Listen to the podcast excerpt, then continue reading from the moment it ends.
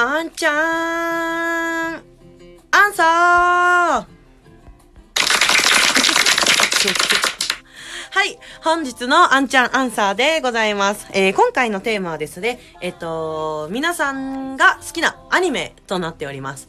えっ、と、なぜこの質問にしたかっていうと、あの、自分のバイト先の方で、40代の方と、あのー、アニメの話してたんですよ。まあ、お客さんとですよね。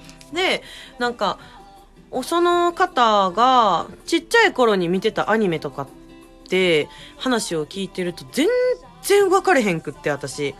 でも、その内容を聞く限りめっちゃ面白そうなんですよ。で、見てみようと思って、でもなんかこういうなんかジェネレーションギャップで、なんかその人の世代で知ってる話とかっていうのを聞くの面白いなと思って、えっと、ラジオの方に取り入れさせていただきました。でですね、えっと、皆さんの好きなアニメをちょっと調べながら、えっと、紹介して、気になるアニメがあったら、見てみようかなと思います。皆さんもぜひ見てみてくださいね。で、えっと、ちなみに、あんちゃんが好きなアニメ、最近ハマってるアニメはですね、ジョジョの奇妙な冒険と、広角機動隊でございます。はい。あの、ジョジョめっちゃ面白くないですか？なんか、ちょっと前に、あの、人気出てたのは知ってて、その時は見てなかったんですよ。で、なんかルーブル美術館の方でも展示やったみたいな話を聞いて、そんな面白いんかと思って、ネットフリックスに登録しまして見てみましたら、めっちゃおもろいジョジョ あの、わかる方はわかると思うんですけど、私はね、2部が好きでございます。2部でね、あの、ワムーっていう敵がいるんですよ。ジョジョのね。で、そのジョジョの特殊な力を使って、その、めっちゃ強いんですよ、ワムー。と戦うんですよね。じゃあ、戦った後に、ま、ゆえに、こう、お前のこと尊敬するっていうようなセリフがあるんです。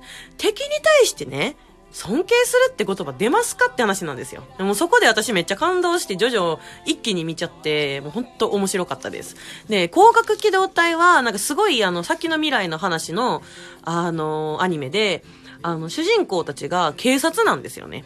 警察で、で、えっと、まあ、本人たちの体、まあみんなじゃないんですけど、なんかロボットなんですよ。ちょっと私まだ途中までしか見てないんで、詳しく説明できないんですけど、あの、で、こう、あらゆる事件を解決するためにこう戦ったりとか、こうなんか、その機械の体を使ってこう、解決に向かったりとかってするアクションアニメでございます。はい。でね、あのー、こうやって、あのー、私もめちゃめちゃハマるアニメがあるように皆さんにもいろんな好きなアニメがあると思いますので、聞いてきた分紹介していこうと思います。それでは早速1枚目いってみましょう。はい、えー、ラジオネーム、藤井寺のお嬢さんですね。えっと、好きなアニメは、コナン、銀玉、デスノートですと、あります。はい。で、えっと、ちょっとね、私が質問の仕方悪かったんですけど、あの、アニメ、1個のつもりやったんですよ、聞き出すの。みんな結構やっぱ、日本はね、アニメ大国って言われるぐらい、あの、好きなアニメいっぱいありまして、いっぱい書いていただきました。で、あの、複数書いてる方はこのうちの一つを紹介していこうと思います。あれですよね。藤井寺のお嬢さん、あ、年齢の忘れてた。私と、まあ、同い年なので、あの、20代になります。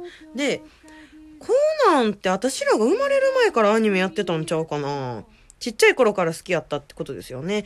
で、デスノートに関しては、あの、前回ゲストで出ていただいたベルもなんか実写見てよかったって言ってたんで、外国人にもきっと人気のアニメなんだと思います。で、今回紹介するのは銀玉を紹介しようかなと思って。私もちょっと銀玉見たことあるんですけども、なんかところどころしか見たことなくてあんま詳しくないので、紹介していこうかなと思います。えっと、銀玉っていう、えー、少年ジャンプのギャグ漫画ですね。えっと、作者は空知秀明先生作となっております。で、もう完結していって、全77巻ございます。74巻目で、国内累計部数5万5千部超えてるそうです。すっげえ、めっちゃ人気やん。銀玉、すごいですね。で、なんか内容は、えっと、なんか時代風景はきっと江戸時代なんですよ。でも、ギャグアニメなんで、江戸時代の中になんかこう、あるはずのない、まあ、携帯電話であったりとか、機械機器など、なんか、そんなんが出てきて、なんかそれがすごい、あの、面白い。その、江戸時代と、その、私らが使ってるようなものってなんかこう、ミックスされてて、それがすごいギャグ要素として面白いアニメになっております。で、なんか、主人公が坂田銀時。あ、そう、銀さんやね。あのー、銀さんもね、また暗い過去を持ってるんですよ。で、なんかそれぞれキャラクターにちょっと暗い過去があって、なんかその暗い過去がありながら、それでさえもこう感動しながら、こうギャグとして伝えていくっていうようなアニメとなっております。はい。ちょっと皆まで説明するとなんか時間がないのでこれくらいにして、気になる方はあのぜひぜひ漫画、アニメ見てみてください。では次の方行ってみましょうか。はい、東のエデンは、あ、これはあれですね、漫画とかはなく、あの、アニメなんですね。えー、原作、全話脚本監督は神山健二さんという方だそうです。で、えー、っと、東のエデンストーリーが、日本各地に10発のミサイルが落下された。うかつな月曜日と呼ばれたこの事件は奇跡的に一人の犠牲者も出なかったこともあり、人々は次第に危機意識を失っていった。あらら。それから3ヶ月後、11発目のミサイルが、ギャ、旅客機を直撃した。11発目 すごいな。その頃、大学卒業旅行でホワイト、ん？嘘、ホワイトハウスでんか。を訪れていた森美咲は、滝沢ロー名前がちょっとわかんないんですけど、滝沢くんと名乗る同年代の男性にトラブルを救われる。えー、滝沢は記憶を失っており、全裸姿であったが、82億円の電子マネーが入った風変わりな携帯電話、ノブレス携帯を手にしていた。サキと共に日本に帰国した滝沢は、直ちに自分が何者かを探り始める。現状と将来に悩んでいたサキは、滝沢に振り回されながらも、次第に心、えー、惹かれるようになる。